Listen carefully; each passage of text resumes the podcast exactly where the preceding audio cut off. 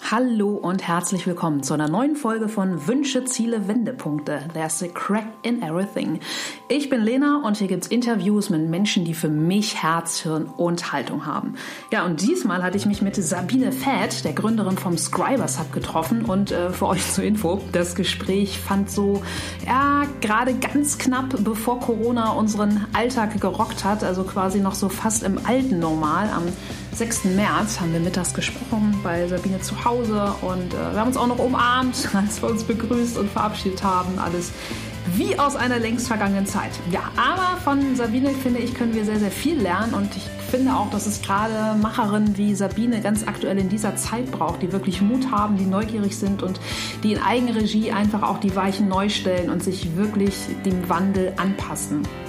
Und ähm, ja, ihr, ihr Motto Fat, Fast, Forward, das äh, trifft es wirklich sehr genau. Sie ist für mich eine absolut analytische Schnelldenkerin. Sie ist ein Content-Profi durch und durch und ähm, ja, einfach auch ein journalistisches Urgestein. Genau, ich wünsche euch ganz, ganz viel Spaß beim Zuhören und vorab noch äh, ganz fix ein bisschen Werbung in Eigenregie. Schaut gerne auf meine Seite in die öffentlichen Events, denn ich habe mich jetzt entschieden, dass wir in kleiner Runde mit ausreichend Abstand am 10. Juni, also im nächsten Monat, hier in Hamburg wieder in der Friends Factory findet mein Workshop statt. Es gibt auch schon Anmeldungen, ich bin total happy, nämlich Personal Branding, authentisch, sicher und gelassen sichtbar werden. Vielleicht ist das was für euch. Ich würde mich freuen, wenn ihr dabei seid.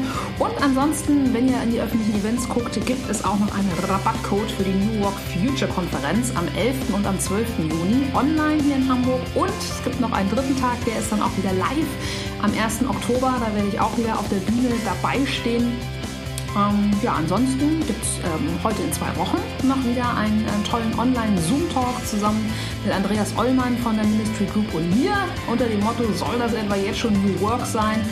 Und ähm, ja, wir sammeln eure Fragen ein und es geht wieder darum, mit einfachen Hacks und Impulsen ähm, uns dieses neue Normal ein bisschen bei der Arbeit angenehmer zu machen. Also schaut rein. So, genug der Worte. Jetzt ganz, ganz viel Spaß mit Sabine. Freitagmittag unfassbar schlimmes Wetter, aber ich bin in der wunderschönen Buchallee. Heute bei Sabine Feeth. Wer sie noch nicht kennt, sollte, ich lese wie immer vor, ich lese wie immer ab von ihrer Homepage. Ich habe es mir einfach mal leicht gemacht. Sabine ist Journalistin, Querdenkerin und Gründerin von Scribers Hub. Die Diplom-Anglistin war über 15 Jahre als Chefredakteurin, unter anderem für Tina, Bella, Laura, für sie in Publikumsverlagen, im Bauer Media Verlag, Jahreszeitenverlag und so weiter. Heute berät sie Unternehmen bei konzeptionellen und organisatorischen organisatorischen Fragen rund um Change Management, Redaktionsführung, Neuentwicklung und New Work. Mit Scribers Hub verbindet sie ihre langjährige Branchenexpertise mit einem Qualitätsnetzwerk von über Alto Belli, 1000 freien Textern, Autoren und Journalisten weltweit. Ihr Credo, kluge Inhalte brauchen kluge Köpfe. Moin Sabine. Hallo, ich freue mich. ja, ich freue mich, hier in deiner wunderschönen Küche mit dir zu sitzen und ähm, auch viel, viel mehr aus deinem Leben erfahren zu dürfen. Und weil du ein absoluter Vollprofi bist, ähm, das schon mal so als Vorschusslorbeeren, um ein bisschen Druck aufzubauen, okay. werde ich mal wieder eine meiner ganz alten Einstiegsfragen rauskramen. Sabine, wie beschreibst du dich mit drei Worten? Ähm, ich kann es mit drei Worten gar nicht sagen, aber es fällt mir spontan ein, dass äh, Redakteure früher immer gesagt haben, Fade, Fast, Forward. Das sind doch drei Worte. Fade, Fast, Forward. Okay. Also ich bin jemand, ich bin äh, schnell in der Analyse, schnell im Denken und ähm, ja, und äh, bin jemand, der eigentlich gerne viel, viel Neues entdeckt. Also das Thema Neugierde äh, aufs Leben und auf andere Menschen. Ich glaube, das teilen wir beide. Und äh, das ist auch ein ganz großes Zugpferd in meinem Leben und deshalb bin ich da, wo ich heute bin. Mm, absolut, das glaube ich dir. Ähm, aber fast forward, einmal Rewind-Taste gedruckt. Ähm, bei dir zurück ganz an den Anfang. Wolltest du als kleines Mädchen schon Schriftstellerin, Autorin, rasende Reporterin werden oder was war das bei dir? Genau, ganz und gar nicht. Also äh, Dein Podcast beschäftigt sich auch mit Wendepunkte und ich glaube, wenn ich so im Nachhinein schaue, hatte ich alle sieben Jahre diese berühmten Change-Momente in meinem Leben. Also äh, ganz am Anfang wollte ich, meine Eltern hatten eine Großbäckerei, ich dachte, oh, ich, cool. werde, ich werde Ökotrophologin und werde da einsteigen. Ähm, war aber dann so, dass ich ähm, dank meines Auslandsaufenthalts in England für ein Jahr, ich habe da ein Jahr die Schulbank gedrückt, äh, ein sehr, sehr gutes Abitur gemacht habe und da stand mir eigentlich die Welt offen und ähm, Kann ich von mir nicht trotzdem, ja. ich fand trotzdem ähm, Englisch äh, so eine spannende Sprache und irgendwie das Gefühl, irgendwie ich muss in die Welt hinaus, dass ich mich dann ähm, sehr früh eigentlich für ein ähm, Studium entschieden habe, was man heute noch exotisch äh, nennt. Äh, an der Uni Gießen wurde Ende der 80er Jahre, war das ja schon, ähm, wurde ein Studiengang ins Leben gerufen, dass man Sprachen mit Sachfächern kombinieren konnte. Mhm. Und ähm, ich habe dann Anglizist, äh, Anglistik, Hispanistik und BWL gewählt. Ähm, eigentlich noch gar nicht mit dem Thema, Mensch, ich will in die Welt hinaus oder ich will irgendwie, ich weiß nicht, Managerin werden. Es war ein reines Neigungsstudium. Ähm, die, die Wirtschaft war eher so von den Eltern auch geprägt, Kindlein was Gescheites. Mhm. Ich hatte auch Wirtschaftsabitur gemacht. Ähm, bin heute froh, dass ich all diese Fächer, also dass ich Geisteswissenschaften mit, mit, äh, mit BWL kombiniert habe. Und bin dann äh, direkt nach dem Studium zu Bauer hier nach Hamburg gekommen und habe hier ein Trainee-Programm angefangen. Mhm. Eigentlich mit dem mhm. Ziel da, nach dem Trainee eigentlich eine Verlagsleitungskarriere zu machen. Okay. Was war der Impuls? Äh, in die Medien zu gehen oder okay, ja. zum Verlag zu mhm. gehen. Ich fand Verlage spannend zu dem damaligen Zeitpunkt und ähm, ich hatte im Anglistikstudium ähm, mich sehr, sehr viel mit Sprachwissenschaften auch beschäftigt und habe am Ende ähm, auch meine Diplomarbeit über die Analyse von, also im englischen Bereich habe eine englische Diplomarbeit geschrieben über die lexikalische und grammatikalische Analyse von Headlines in äh, Boulevardmedien. Okay. Mhm. Und so kam ich irgendwie auf Zeitungen, Zeitschriften und dann fand ich Verlage spannend. Außerdem war das damals auch eine Bassbranche neben der mhm. Werbebranche. Medien war scharf und jeder wollte in die Medien. Mhm. und ich wollte nach Hamburg. Ich wollte in die große Stadt. Okay. Ich habe in Gießen, ich habe in ja. Gießen studiert und äh, komm, man hört das immer noch an meinem rollenden R aus Unterfranken, aus dem letzten Zipfel Bayerns, aus Aschaffenburg. Da habe ich von meiner Mutter das rollende R mitgegeben äh, bekommen und habe das heute noch und wollte dann via Gießen einfach in die große weite Welt und dachte, ach, Hamburg ist eine tolle Stadt. Mhm. Ja. Okay, gut. Und dann hast du die Trainee-Ausbildung angefangen. Mhm. Mhm. Und dann kommt es ja im Leben immer anders, als man denkt. Nach drei, vier Monaten kam dann der Personalchef auf mich zu und sagte, Frau Feth, wir haben hier eine ganz tolle Chefredakteurin, die jüngste Chefredakteurin Deutschlands, aber es ist bei Wochenend. Dazu muss ich damals sagen, das Bauer, Bauer ja. hat ja damals äh, sehr, sehr viel auch im Erotik-Zeitschriftenbereich ähm, gemacht und war sehr, sehr erfolgreich äh, unterwegs auf dem Gebiet, gerade nach der Wende. Riesen Nachholbedarf und so traf ich auf Marion Horn, vielleicht dem einen oder anderen in der Journalistenszene bekannt, ähm, meine Förderin und Mentorin, ähm, die damals ähm, eine ja, Redaktionsmanagerin für ihre Redaktion Wochenend suchte und so habe ich nach vier Monaten mein Trainee-Programm aufgegeben und bin dann als Redaktionsmanagerin gestartet. Wow. Und dort habe ich festgestellt, dass ich nicht nur Excel-Tabellen wälzen möchte und ausfüllen möchte, sondern dass ich irgendwie ganz viel ähm, Empathie doch für Themen habe. Und ähm, sie war auch diejenige, die sagte, fang an zu schreiben und komm mit in die Konferenzen. Cool. Gut, äh, Wochenend für die, die es jetzt nicht wissen, ähm, ist ja da so wie, wie damals äh, Praline, Schlüsselloch, äh, Soft-Erotik bisschen Fernfahrer-Erotik, um es jetzt mal äh, zu bewerten. Wie bist du denn dann von, von solchen Frauenzeitschriften zu den anderen Frauenzeitschriften gekommen? Das waren keine Frauenzeitschriften. Ja. Ähm, von dort aus bin ich gewechselt mit Marion Horn noch zusammen zur TV und Sehen. Mhm. Ganz kurzer Zeit. Sie ist dann damals äh, nach TV und Sehen äh, kurze Zeit später Chefredakteurin der Hamburger Morgenpost geworden, ist aber dann zu Springer gewechselt, hat, zu, hat zuletzt ja noch sehr erfolgreich auch die Bild am Sonntag geleitet. Mhm. Und ich habe zu dem Zeitpunkt dann gemerkt, ähm, ich will nicht in, in, in die Verlagsleitung mhm. und habe dann ähm, mit dem äh, Hause Bauer einfach mich so weit, ähm, ja, wie soll ich sagen, arrangiert, dass ich gesagt habe, Mensch, ich würde eigentlich gerne hospitieren draußen. Ich möchte gerne wirklich Journalismus von der Pike auf lernen und bin dann damals ein Jahr weggegangen und habe dann ganz, ganz viele Hospitanzen gemacht in verschiedenen Redaktionen, unter anderem bei der Berliner Morgenpost, Bild Hamburg, Polizeiredaktion, ganz, ganz, ganz gute Schule. Äh, auch nochmal in die Bild am Sonntag in die Unterhaltung, habe dann nochmal die Akademie für Publizistik ähm, hier in Hamburg besucht und dann bin ich nach einem Jahr zurückgekommen und da hat mir Bauer dann eine Entwicklungsredaktion gegeben. Das war die Entwicklungsredaktion der Laura. Beziehungsweise ich habe damals auch Tina noch mitgemacht. Das war eine Synergieredaktion zu der damaligen Zeit. Und ähm, ja, 2000 wurde ich dann mit gerade noch 31 Jahren, bekam ich den Ruf Chefredakteurin von der Laura zu werden. Ja, und wie heißt es so schön, wenn der Zug im Leben vorfährt, dann sollte man aufspringen. Und ähm, ich habe nicht lange überlegt und habe es getan. Mhm. Nach dem Motto, ich will, ich kann, ich mache. Wow. Was würdest du sagen in der Rückschau, äh, wenn wir bei dem Bild vom Zug bleiben, waren so Menschen in deinem Leben, die Weichen mitgestellt haben? Du hast gerade schon die, die mhm. eine Dame erwähnt. Mhm. Genau, also es gibt ja viele, die immer wieder sagen, Mensch, mir fehlen Mentoren oder mir fehlen, heutzutage nennt man das ja Role Models.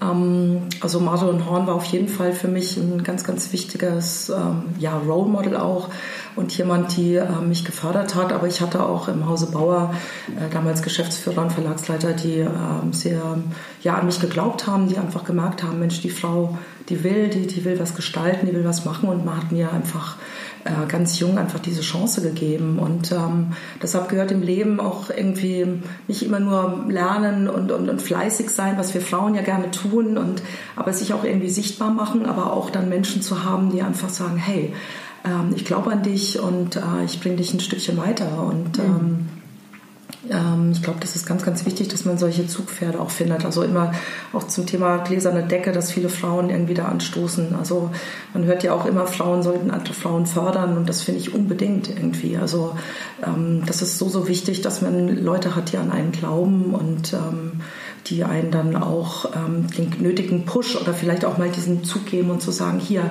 vielleicht äh, fehlt das noch oder jenes noch, aber mhm. let's do it, spring ins kalte Wasser und äh, du, wirst, du wirst schwimmen, du wirst nicht untergehen. Ja, ja. Und einfach diesen Mut immer mal zu springen und auf die andere Seite oder ein Stückchen höher zu springen, mhm. ähm, das ist, ähm, ich denke immer so, wer nicht wagt, der nicht gewinnt und ähm, wieso nicht, man verliert doch nichts dabei irgendwie mhm. und ähm, dementsprechend äh, kann ich nur allen immer wieder zurufen, wenn man diese Chance hat, dann ähm, ja, take it. Mm, absolut.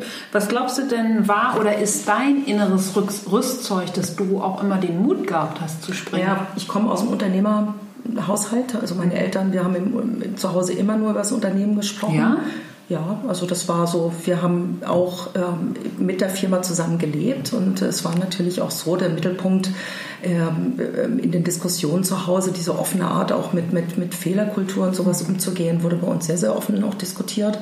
Also auch das nötige Selbstbewusstsein. Meine Mutter hat mir früh gesagt, hier mach dich von einem Mann nicht abhängig, verdiene dein eigenes Geld. Ähm, wir hatten die Chance nicht, also meine Kinder, meine Eltern sind Nachkriegskinder und äh, die hatten einfach viele Chancen eben nicht. Ja. Und ähm, lerne das was, was, das, was du gern machst, machst du gut. Also das waren einfach auch diese äh, Themen. Meine, ich bin mit 16 irgendwie ein Schuljahr nach England gegangen, irgendwie durch London gelaufen, irgendwie in dem Alter und da konnte ich nicht mal mal fragen, irgendwie, wo geht's jetzt weiter? Also mhm. auch früh irgendwie sehr selbstständig erzogen worden. Und ich mhm. glaube, das hat mir schon auch geholfen, irgendwie den Weg zu gehen. Mhm. Wobei ich auch am Anfang, muss ich ganz ehrlich sagen, als ähm, Mittelsüddeutsche irgendwie in Hamburg schon äh, Probleme hatte, weil die, die Norddeutschen noch am Anfang nicht so ganz diese Willkommenskultur haben. Und ähm, vieles war neu und anders für mich. Und ähm, am Anfang habe ich noch gedacht, hm, ob ich es hier oben äh, packe und ich mich mhm. wohlfühle. Aber irgendwann irgendwann mal habe ich dann diese Menschen und auch diese Stadt lieben gelernt. Mhm.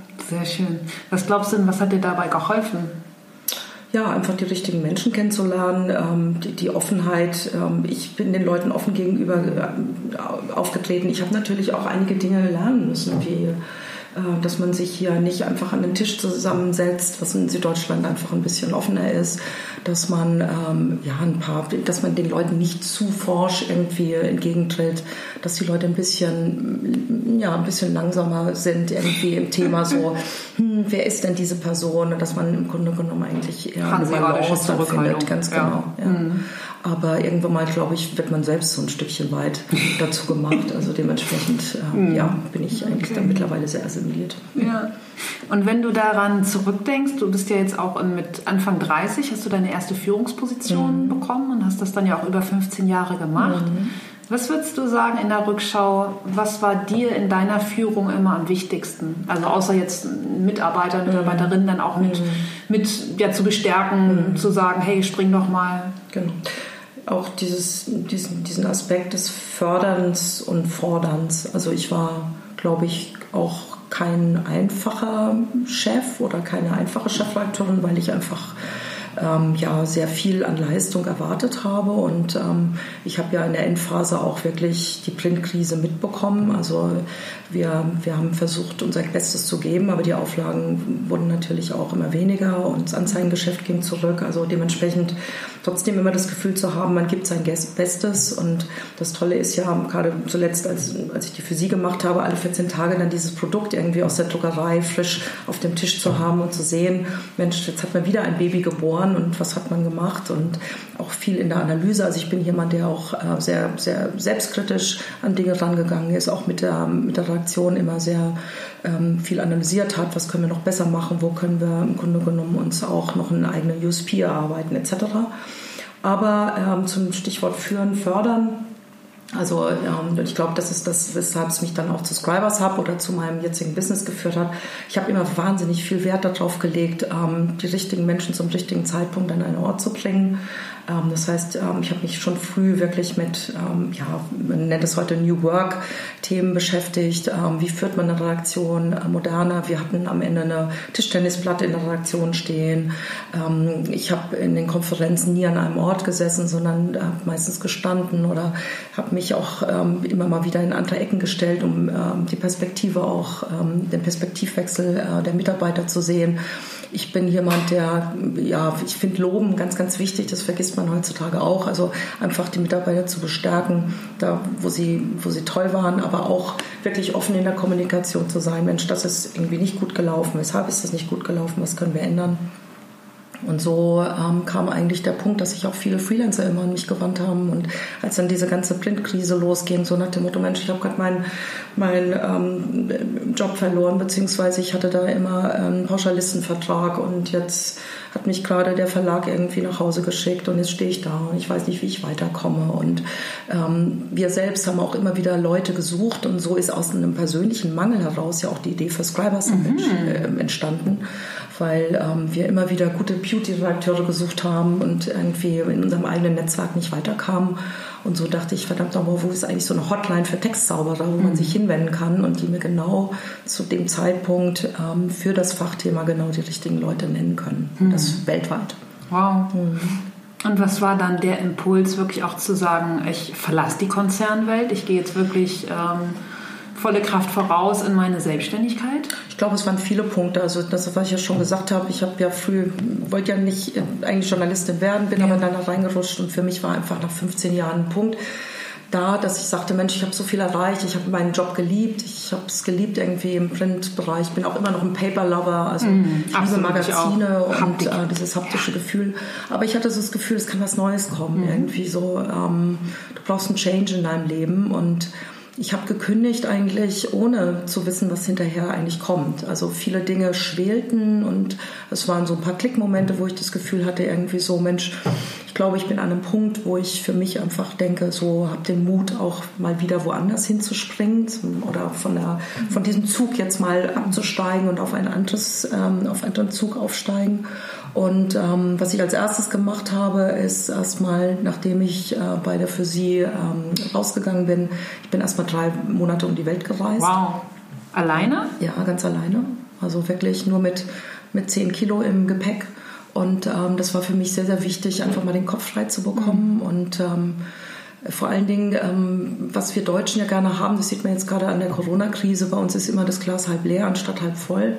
Und viele haben damals nicht verstanden, weshalb ich im Zenit meines Schaffens oder meiner Karriere auf einmal sozusagen von heute auf morgen ähm, das alles aufgebe. Und ähm, als ich dann, ähm, ich war sieben Wochen in Australien damals, ähm, mit Leuten dort gesprochen haben und dann dachten die, hey, great, you're a game changer, ja. go for it. Und ja. äh, wie heißt das so schön? Ähm, ja, sei ein Game Changer, weil die Welt hat genug Follower.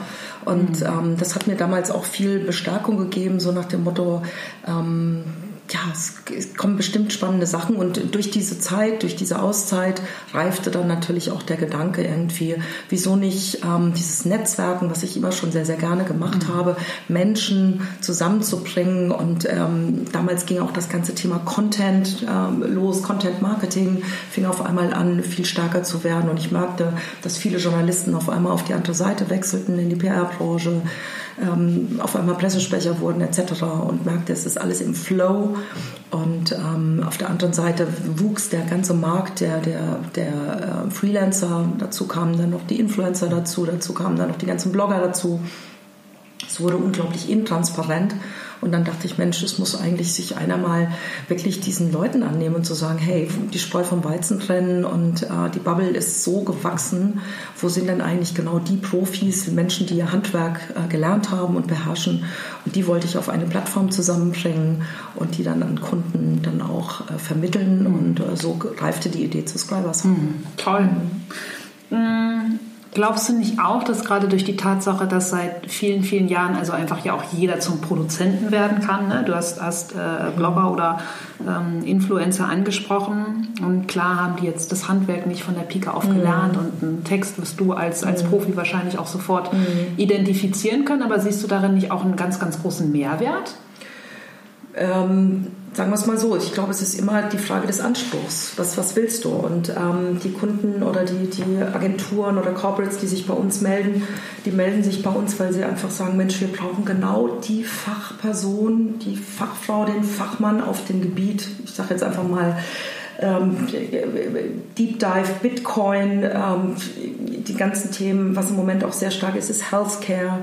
Ähm, das kann auch sein, dass einer sagt, ich brauche die, die, Fachjournalistin für Fliegenfischen. Also wirklich diese ganz mhm. tiefen fachlichen Themen. Mhm. Und dazu müssen es aber noch Leute sein, die die unterschiedlichsten Medienkanäle bedienen können. Ähm, Im Moment wird sehr, sehr stark auch durch den gewachsenen Anstieg oder vermehrten Anstieg an, an Personal Branding, an diesem Thema ähm, unglaublich viel Ghostwriter bei uns angefragt. Und solche Leute kann man natürlich nur vermitteln, wenn man auch sieht, Mensch, was haben die für eine Expertise? Haben die schon in dem Bereich gearbeitet? Haben die äh, mit anderen Kunden schon gearbeitet? Sind die mhm. auf den Fachthemen unterwegs? Ne? Mhm. Ghostwriting ähm, finde ich total spannend, wo du das gerade sagst, einfach mal äh, neugierig, neugierig mhm. zwischengeschoben, Sabine. Gäbe es eine prominente Person, wo du sagen würdest, ah, einmal nochmal zurück äh, zur Tastatur, zum Stift, für ihn oder für sie würde ich gerne, weiß ich nicht, eine Biografie oder so schreiben, wo ja. es dich reizen würde, dich so reinzufuchsen in den Menschen? Ich bin im Moment eigentlich von diesem Thema ganz weg. Ich ähm, würde eher denken, ähm, habe ich jemand bei mir im, und übrigens, wir sind mittlerweile nicht mehr 1000 äh, im Netzwerk, sondern wir sind fast 1500. Ich muss die Zahl mal wieder aktualisieren. Ja. Also bei uns wächst stetig auch äh, das Netzwerk. Mhm. Ähm, da wäre ich dann eher an dem Punkt, Mensch, wer könnte im Netzwerk eigentlich dafür funktionieren? Und weil du gerade prominent sagst, wir haben ähm, letztes Jahr auch äh, zwei sehr prominente Leute ähm, an Anfragen hier oder auch Prominenz hier gehabt, die äh, sowas angefragt haben. Es lief mhm. über eine Agentur natürlich mhm. oder auch ähm, direkt über ähm, die Pressestelle. Da darf ich leider noch nicht sagen, äh, ja. welche Buchprojekte da rauskommen, aber da haben wir sozusagen dann auch den Ghostwriter gestellt. Mhm. Also ich sehe mich einfach im Moment eher nicht mehr als ausführende Journalistin mhm. oder diejenige, die letztendlich äh, noch weiterhin in dem Bereich unterwegs ist. Klar, schreibe ich gerne, schreiben ist meine Leidenschaft das tue ich auch sehr, sehr gerne auf den Social Media Kanälen, ganz besonders auf LinkedIn. Da kann jeder mich auch folgen und auf Scribers Hub sehen, was wir machen. Ich habe da eine sehr erfolgreiche Interviewreihe gestartet, den Content Buzzer wo wir ähm, verschiedene Profis, Kommunikationsprofis immer wieder zum Thema Content auch Fragen stellen. Also ich bin eher jemand, der heute befähigt, als dass ich es selbst tue. Mhm. Und ähm, trotzdem ähm, challengen mich auch den ganzen Tag die Kunden immer wieder. Das Schöne ist ja, dass ich vom Fach komme und sozusagen auch von der Expertise her auch immer wieder genau die richtigen Fragen stelle und, und die Pain Points der Kunden auch kenne, mhm. ähm, um dann zu wissen, okay, wer äh, passt da am besten drauf und wer ist da der Perfect Match dafür. Mhm. Aber wenn du nicht mehr ähm, nachvollziehbarerweise mhm. zum Stift greifen mhm. wollen würdest, welcher Mensch würde dich wirklich interessieren? Welche, welche berühmte, welche Persönlichkeit? Ja, ich finde, also ich, ich habe ähm, Anfang meiner beruflichen Laufbahn mit Frau Merkel äh, auch zweimal schon Interviews geführt und ich glaube, ähm, ich finde es jetzt mal spannend, wenn sie nicht mehr in der aktiven Politik ist, was dann danach passiert. Und äh, ich glaube, dann ist es bestimmt hochspannend, mit ihr ähm, bestimmt eine Bio zu machen und äh, mal diese ganze Zeit, die sie jetzt auch erlebt hat, irgendwie mal ja, ausführlich zu besprechen. Und ähm, das würde mich mal interessieren, auch was diese Frau danach macht. Und mhm. hoffentlich fällt sie nicht in ein Loch. Und ähm, ähm ich glaube, es ist wichtig, dass man immer so einen Plan B auch im Leben dann hat für sich wo es dann weitergeht. Mhm. Vielleicht wird sie in ihrer Datscha dann wieder sitzen und ihre Gurken äh, anpflanzen. Und ähm, ja, ich würde mir wünschen, dass sie da auch ähm, einen etwas ruhigeren Weg dann auch für mhm. sich geht. Mhm. Weil ich kann mich erinnern, als ich damals mit ihr das erste Interview geführt habe, Wann war das, war morgens um halb neun. Also nicht die Uhrzeit, sondern das Jahr. Oh, das weiß ich gar nicht. Wann war das, als sie, bevor sie Bundeskanzlerin wurde mhm. irgendwie? Also da war sie noch ähm, sozusagen damals ähm, äh, noch sehr, ähm, ich kann es dir gar nicht sagen, wann das, das war, muss Ende, Ende, Anfang der 90er gewesen sein. Mhm. Mhm. Aber ich fand es hoch, hoch spannend, weil sie war morgens um halb neun schon geschminkt, sie war total präsent, sie war voll da. Und ähm, ja, also schon faszinierende Person. Mhm. Egal das jetzt mal, wie sich das jetzt alles politisch entwickelt hat. Und klar, äh, viele Dinge sind auch ein bisschen anders gekommen, aber ich finde find sie eine hochspannende Person. Mhm.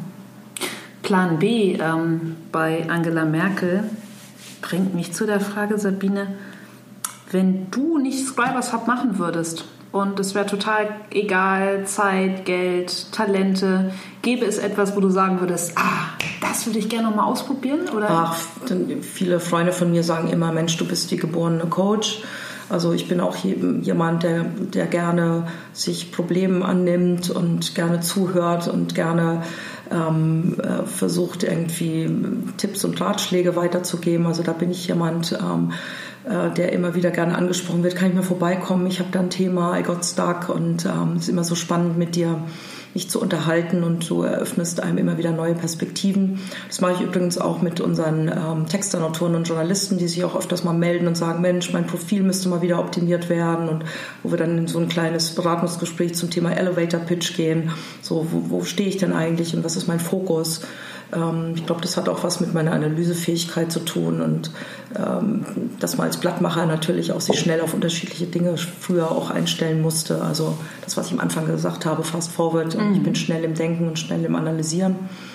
Und ansonsten habe ich noch ein Leidenschaftsthema, das ist einfach das Thema Reisen. Also wo viele immer gesagt haben, also du könntest ja ein Reisebüro eröffnen, so, so ein Individualreisebüro, weil du immer so tolle, tolle Sachen veranstaltest, beziehungsweise mhm wenn ich dann erzähle, wo ich überall war oder was ich, wie ich irgendwie so ein Wochenende mal gestaltet habe. Und so kannst du das für mich auch mal machen. Ja. Also ich liebe einfach, wenn ich nicht am Schreibtisch bin, einfach gerne zu reisen. Und das Tolle ist ja, dass ich auch heute als ähm, ja, Digitalnomade eigentlich leben kann, weil letztendlich äh, kann ich meinen Laptop aufschlagen und auf der ganzen Welt arbeiten. Absolut. Wohin geht denn die nächste Reise? Im Moment habe ich nichts geplant, aber mhm. es ist auf jeden Fall ähm, noch ein weißer Fleck bei mir Israel. Da will ich unbedingt noch mal hin. Ich würde auch wahnsinnig gerne mal in Libanon reisen. Also äh, das sind Felder, die fehlen mir noch. Und äh, Japan auf jeden Fall. Aber nachdem ja dieses Jahr die Olympiade ist, werde ich das wahrscheinlich noch ein bisschen ja. ja, spannend. Mhm. Ähm, du kennst ja meinen Podcast, du, ähm, du kennst die Fragen, also jetzt nicht diese Fragen, aber was, was mich an Menschen interessiert, was ich immer sofort wissen will. Was sind so Themen, die dich am anderen ach, reizen, neugierig machen? Ja, sagen wir es mal so, Themen, die mich natürlich tagtäglich auch mit meinem Business beschäftigen. Also einmal finde ich es ganz schlimm, dass durch ähm, die Digitalisierung leider Content auch ähm, sehr, ja, so weit äh, entwertet wurde, dass ähm, Stichwort Clickbaiting etc., dass auf einmal Inhalte nichts mehr wert sein sollten. Das heißt also, viele Freelancer haben damit zu kämpfen mit, mit ähm, wirklich absoluten Dumping-Honoraren äh, und ähm, da bin ich auch für angetreten. Also ähm, wir, wir vermitteln äh, nicht unter den Minimalhonorarsätzen. Ähm, das ist mir ganz, ganz wichtig. Qualität muss seinen Preis haben. Das sage ich auch immer wieder Journalisten, also sich nicht verbiegen, wenn man das Ganze einfach mal runterrechnet auf einen Stundensatz, dann ist das, ähm, ja, dann ist das nicht mal ein Stundensatz, was äh, letztendlich irgendein Minimalanbieter irgendwie ähm, verdienen würde. Das heißt, da ist es, glaube ich, ganz, ganz wichtig, sich niemals unter Wert zu verkaufen. Und dafür bin ich auch angetreten, weil wir hier wirklich bei Scribers Hub ähm, eine sehr, sehr qualitative, äh, hochwertige äh, Netzwerk-Community aufgebaut haben. Das sind alles Leute, die wirklich ähm, vom Fach kommen, die äh, Profis sind und ähm, die ähm, nicht unter Wert ähm, mhm. vermittelt werden dürfen. Dann soll jemand zu einer Studentenbörse gehen, das ist ja alles auch Klar, gut. Total also das ist was, was mich auch, ähm, das sieht man auch, das ganze Thema Fake News draußen und so weiter. Also ich glaube, es ist ganz, ganz wichtig, dass man sich wieder Qualität besinnt. Ich hoffe, dass da auch im Moment ähm, in vielerlei Köpfe auch hoffentlich eine Umorientierung ist. Nicht Masse ist Klasse, sondern Klasse. Mhm. Also beziehungsweise das, was man einfach auch ähm, an weniger ist mehr, auch dieses Stichwort, es muss nicht immer zu viel gemacht werden. Und das, was man macht, das muss einfach sitzen. Mhm. Und äh, oftmals kommen auch äh, Kunden auf uns zu und sagen, oh Mann, ich habe mich selbst an meiner Website versucht und habe gemerkt, ich kann das einfach nicht und ich bin nicht der beste Texter.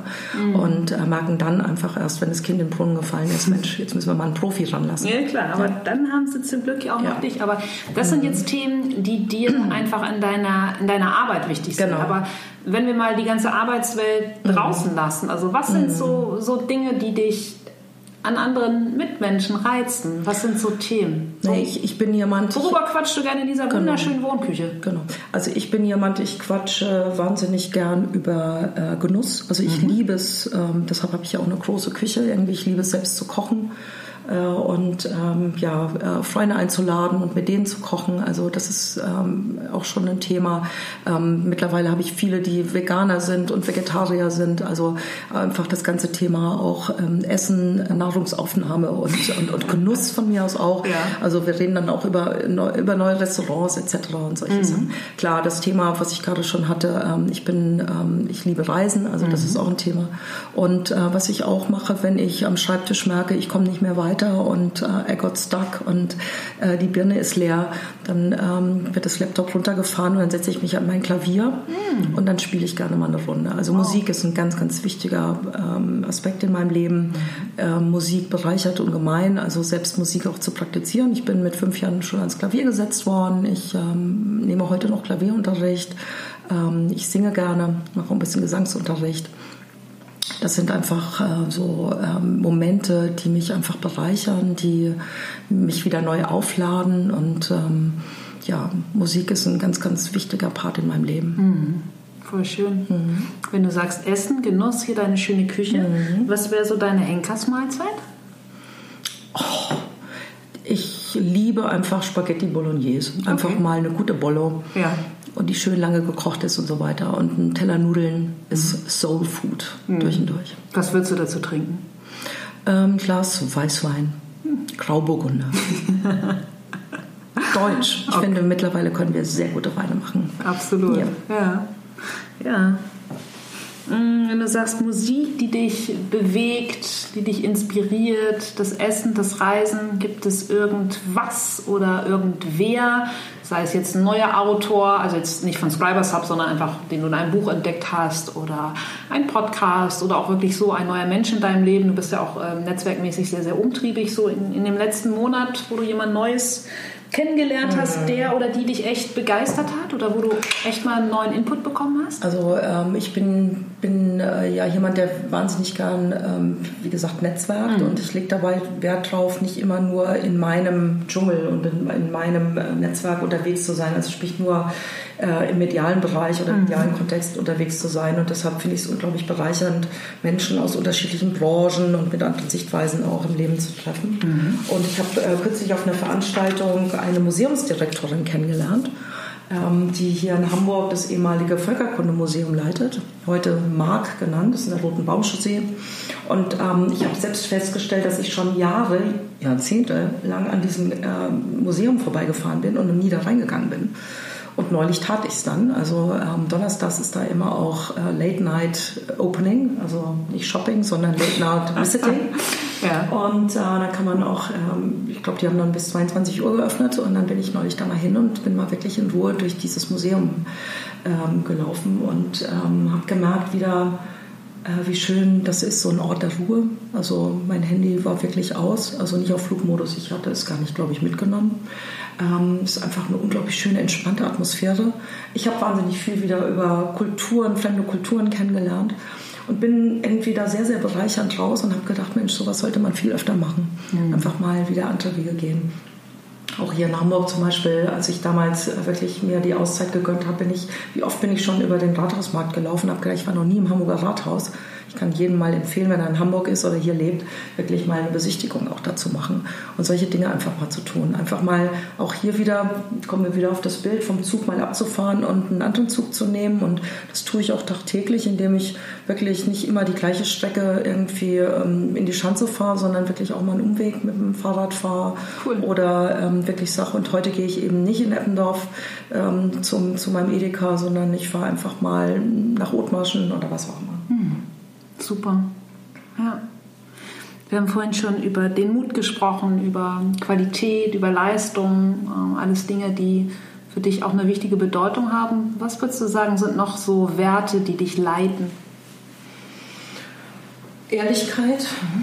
Verlässlichkeit, Verbindlichkeit. Ich glaube, das sind so Momente auch die Werte, die oftmals in unserer schnelllebigen Zeit ein bisschen verloren gehen. Mhm. Ähm, und ähm, ich bin jemand, der wenn er jemand eine E-Mail sch schreibt, ähm, auch, oder ich eine E-Mail bekomme, schnell antworte. Äh, oder wenn ich nicht antworten kann, dann bekommt er zumindest ein Feedback von mir. Ich versuche, deutsche Gründlichkeit, immer pünktlich zu sein, wo ich hinkomme. Ähm, zum Thema Netzwerkregel, nicht jemandem was versprechen, was man nicht halten kann. Dann sage ich lieber, nee, muss ich passen, kann ich nicht helfen. Ich glaube, das sind ganz, ganz wichtige Tugenden und ähm, die gebe ich heute auch an meine an meine Neffen gerne weiter. Irgendwie das, ähm, im Grunde genommen, das, was man auch sagt, das muss man dann auch tun. Mhm. Und ähm, ich glaube, das sind ganz wichtige ähm, ja, Werte, die manchmal nicht mehr so gelebt werden. Mhm. Absolut. Mhm. Was bedeutet für dich persönlich denn Erfolg? Also wenn ich es jetzt wieder auf mein, mein Business beziehe, ist es nicht äh, der Erfolg, der nur monetär zu, zu äh, bemessen ist, sondern ich finde es bin wahnsinnig ähm, happy, wenn sich der Kunde meldet oder respektive der, der, der, Texter oder Journalist und sagt, vielen Dank, dass Sie uns zusammengebracht haben. Also das geht runter wie Öl. Das ist so ein ganz schöner, schöner Moment, dass man sich einfach bedankt und sagt, Mensch, Jetzt trennen uns da zwischen, zwischen dem Kunden und mir, meinem Wohnort 700 Kilometer, weil es sind ja meist Remote Worker oder Leute, die vom Homeoffice aus arbeiten. Wir hätten nie zusammengefunden dank ihrer Hilfe und ihrer Unterstützung und ähm, you made my day. Hm. Und äh, solche Momente sind einfach, ähm, ja, die, die bereichern mich, die geben mir einfach ähm, ganz, ganz viel äh, Bestärkung auch in dem, was ich tue und irgendwie ist das auch was Sinnstiftendes, mhm. die richtigen Menschen zusammenzubringen. Und ähm, das finde ich einfach unglaublich bereichernd an dem, was ich tue. Mhm. Würdest du sagen, ist das auch dein übergeordnetes Wozu?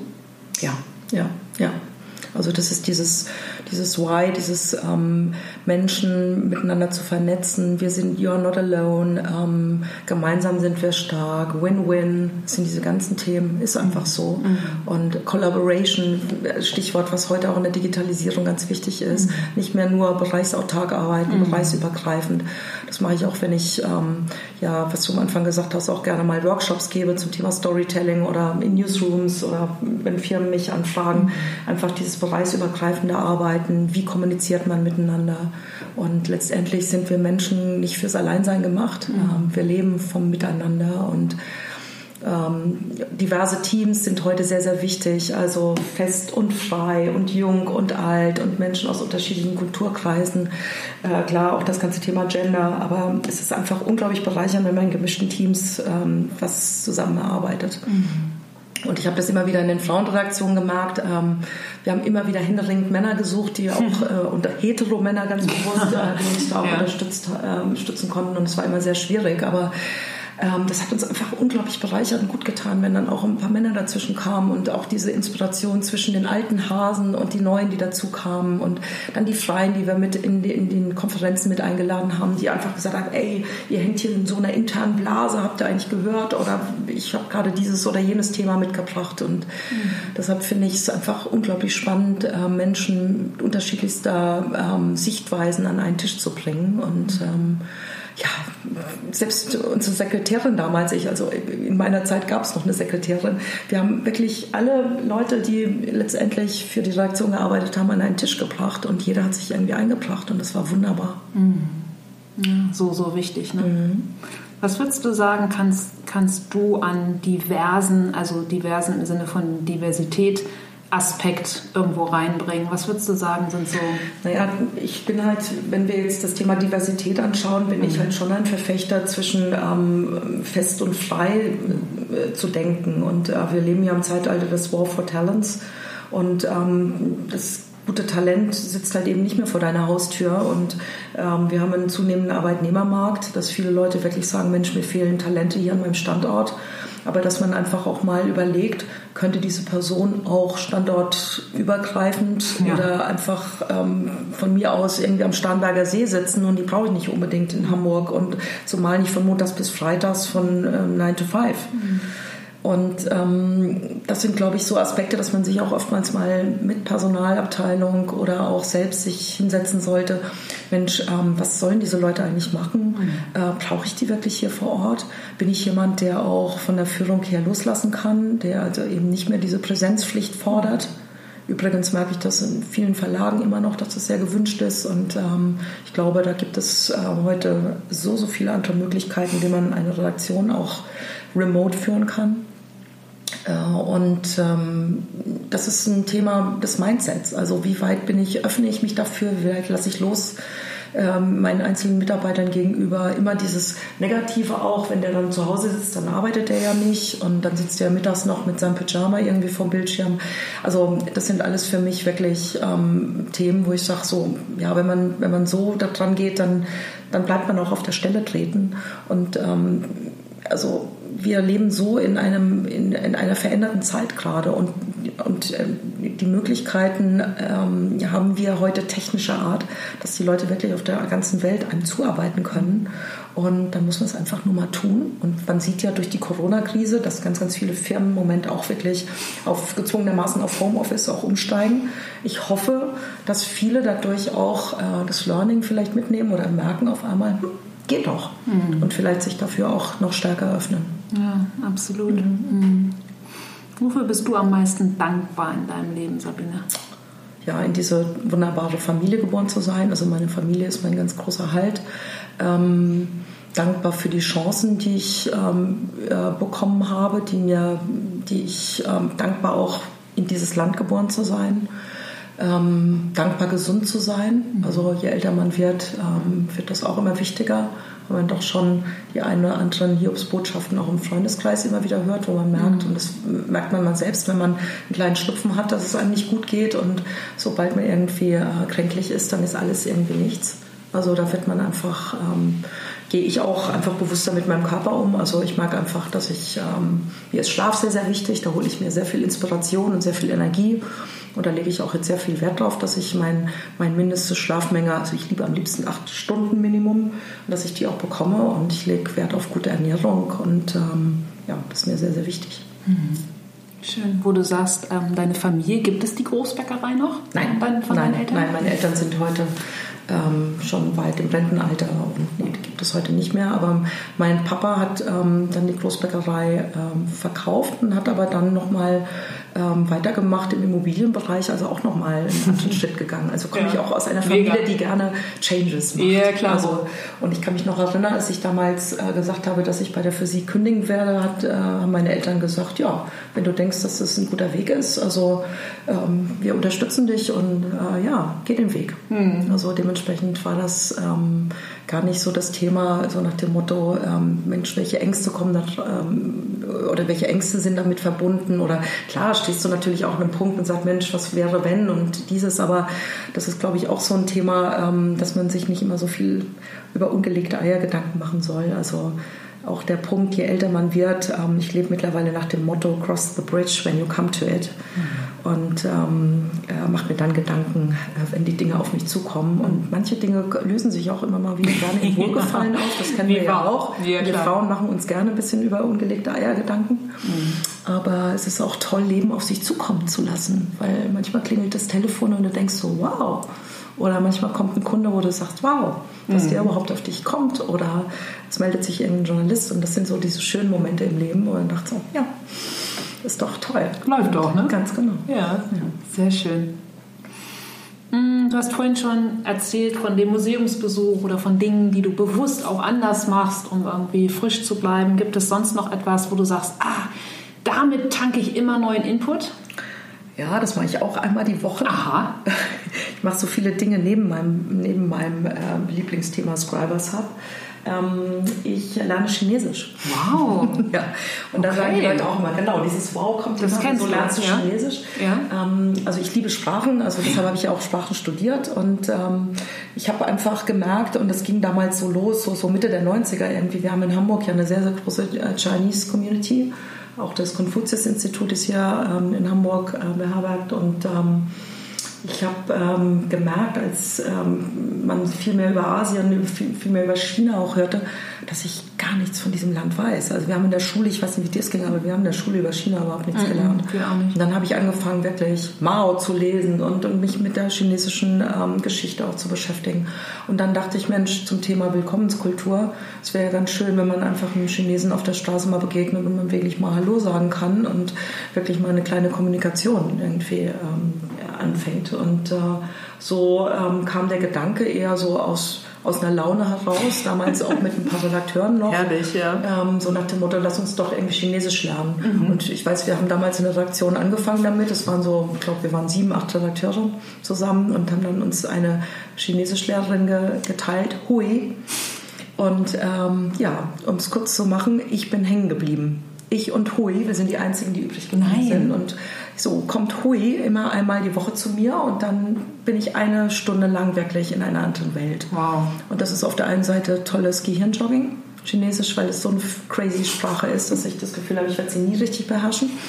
Und wir reden halt viel auch über, über Politik und über, über das Land, wie sich das jetzt verändert hier. Und ähm, ich finde es halt einfach, da kommt wieder mein ganzes Thema Neugierde. Ich finde es einfach hochspannend, auch ähm, immer mal außerhalb der eigenen Bubble andere Dinge zu erfahren und zu lernen. Und deshalb liebe ich mein Chinesischunterricht. Ni hao. Ja. hao ma, genau. Das, das ist ja wirklich eine amtliche Gratwanderung. Was würdest du sagen? Was, was ist so dein, dein aktuelles Level? Also wenn du sagst, ihr sprecht über Politik, sprichst du Deutsch über Nein, Politik? das machen wir sie? dann in Deutsch. Ganz genau. Das, das geht Okay. noch nicht. Aber du Nein. könntest schon Teller Bratnudeln bestellen. So ungefähr. Wir üben es jetzt mal wieder am Wochenende. Also, Okay. aber es sind, ähm, also es ist wirklich in erster Linie und ich, ich habe hier gar nicht viel Zeit, das dann auch ähm, zu lernen und, und, und ich nehme ab und zu mal, wenn ich in die Sauna gehe am Wochenende, nehme ich mal mein Chinesischbuch mit und, und blätter mal mit rein.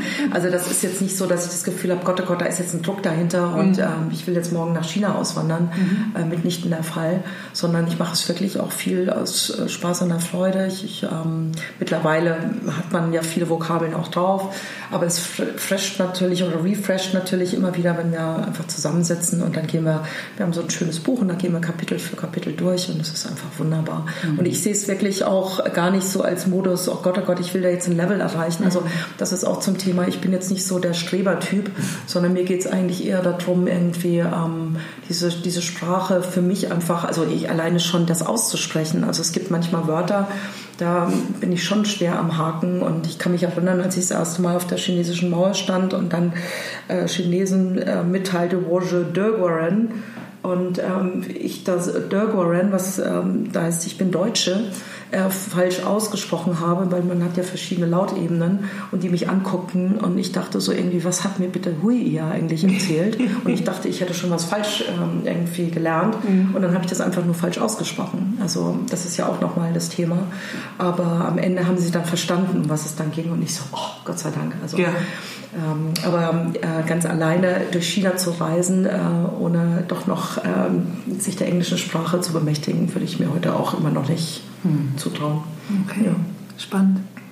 Verleitet mich zu äh, meiner vorletzten Frage, die du als meine Podcast-Hörerin natürlich kennst. Wann hast du zuletzt was Neues gemacht? Und abgesehen von den letzten neuen chinesischen Vokabeln. Mhm. Also wie gesagt, das Beispiel vorhin mit dem äh, Museum, das hat mich sehr, sehr inspiriert. Und ähm, was war neu? Also ich, ich lerne immer mal wieder neue Restaurants kennen. Also ich bin jetzt nicht so jemand, der immer sagt, ich gehe immer zu meinem Lieblingsitaliener um die Ecke, sondern entdecke auch was Neues. Und zufälligerweise haben wir jetzt gerade ein ganz tolles neuen, neues Fischrestaurant, beziehungsweise ist ein altes, aber da ist ein neuer äh, Koch drauf und der heißt auch noch Stefan Fäth und kommt auch noch aus meiner Heimat. Und dann dachte ich, Mensch, die Fäths müssen zusammenhalten und dann war ich neulich im Jellyfish hier in Hamburg in der Weidenallee. Das kann ich jedem empfehlen, der gerne Fisch isst. Also ein wunderbares Restaurant.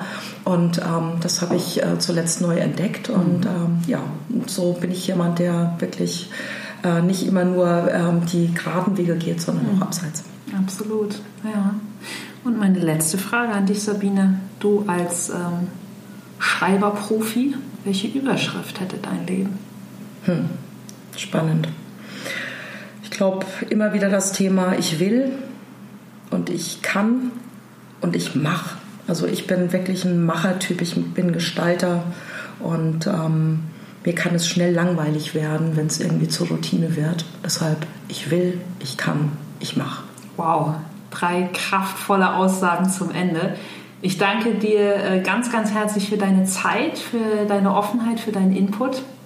Respekt für deinen Weg, was du alles gerockt hast. Und dir danke für diese wieder sehr spannenden Fragen. Du schaffst es doch immer wieder, interessante Dinge aus den Leuten rauszulocken. Und ähm, das ist auch ein großes Talent von dir. Vielen, vielen Dank. Geht natürlich auch mal nur mit der Offenheit, äh, das einmal zurückgegeben. Und ähm, ähm, du hast uns deine Zeit, deine Offenheit geschenkt. Was können Zuhörerinnen und Zuhörer für dich tun? Gibt es da was? Also außer, dass ich natürlich dein LinkedIn-Profil, Scribershub, alles in die Folgenbeschreibung packe? Einfach ähm, vielleicht auf äh, scribershub.com mal gehen, äh, wenn jemand äh, Texter, Autoren, Journalisten sucht, also Content-Profis von, wir hatten gesagt, Ghostwriter, Web-Editor. Äh, Leute sagen, Mensch, uns ist gerade einer weggebrochen, also was auch gerne in Agenturen passiert. Oder wir brauchen ein ganzes Team oder wir wollen das Ganze remote verlagern. Dann sind wir, glaube ich, die richtige Anlaufstelle, wo man sich äh, schnell hinwenden kann. Wir vermitteln innerhalb von Stunden, maximal 24 Stunden. Das geht auch sehr, sehr schnell, weil das werde ich auch immer gefragt, wer ist denn dein bester Mitarbeiter? Das ist wirklich unser Algorithmus, weil wir die Leute auch sehr, sehr schön in der Datenbank ja. finden. Mhm. Und ähm, dementsprechend ähm, sind wir wirklich diejenigen, die, äh, die einfach schnell die guten Matches zusammenbekommen und ähm, schnell wirklich die Pain Points. Und da sind ja viele Deadlines auch oftmals dahinter, dass man wirklich einen Zeitdruck hat und so weiter, dass wir da schnell die richtigen äh, Menschen miteinander miteinander zusammenbringen. Cool, ja. wunderbar. Sabine, was heißt auf Wiedersehen auf Chinesisch? Mhm. Zaijian. In diesem Sinne, auf Wiedersehen. So, das war die Folge mit Sabine. Den Link zu Scribers Hub findet ihr natürlich in der Folgenbeschreibung. Ich bedanke mich bei euch für eure Zeit, fürs Zuhören. Freue mich, wenn ihr auf iTunes noch kurz Zeit und Lust habt, um meinen Podcast zu bewerten. Und ja, dann geht's in zwei Wochen weiter. Ein Mensch mit Herz, Hirn und Haltung. Bis dann. Tschüss.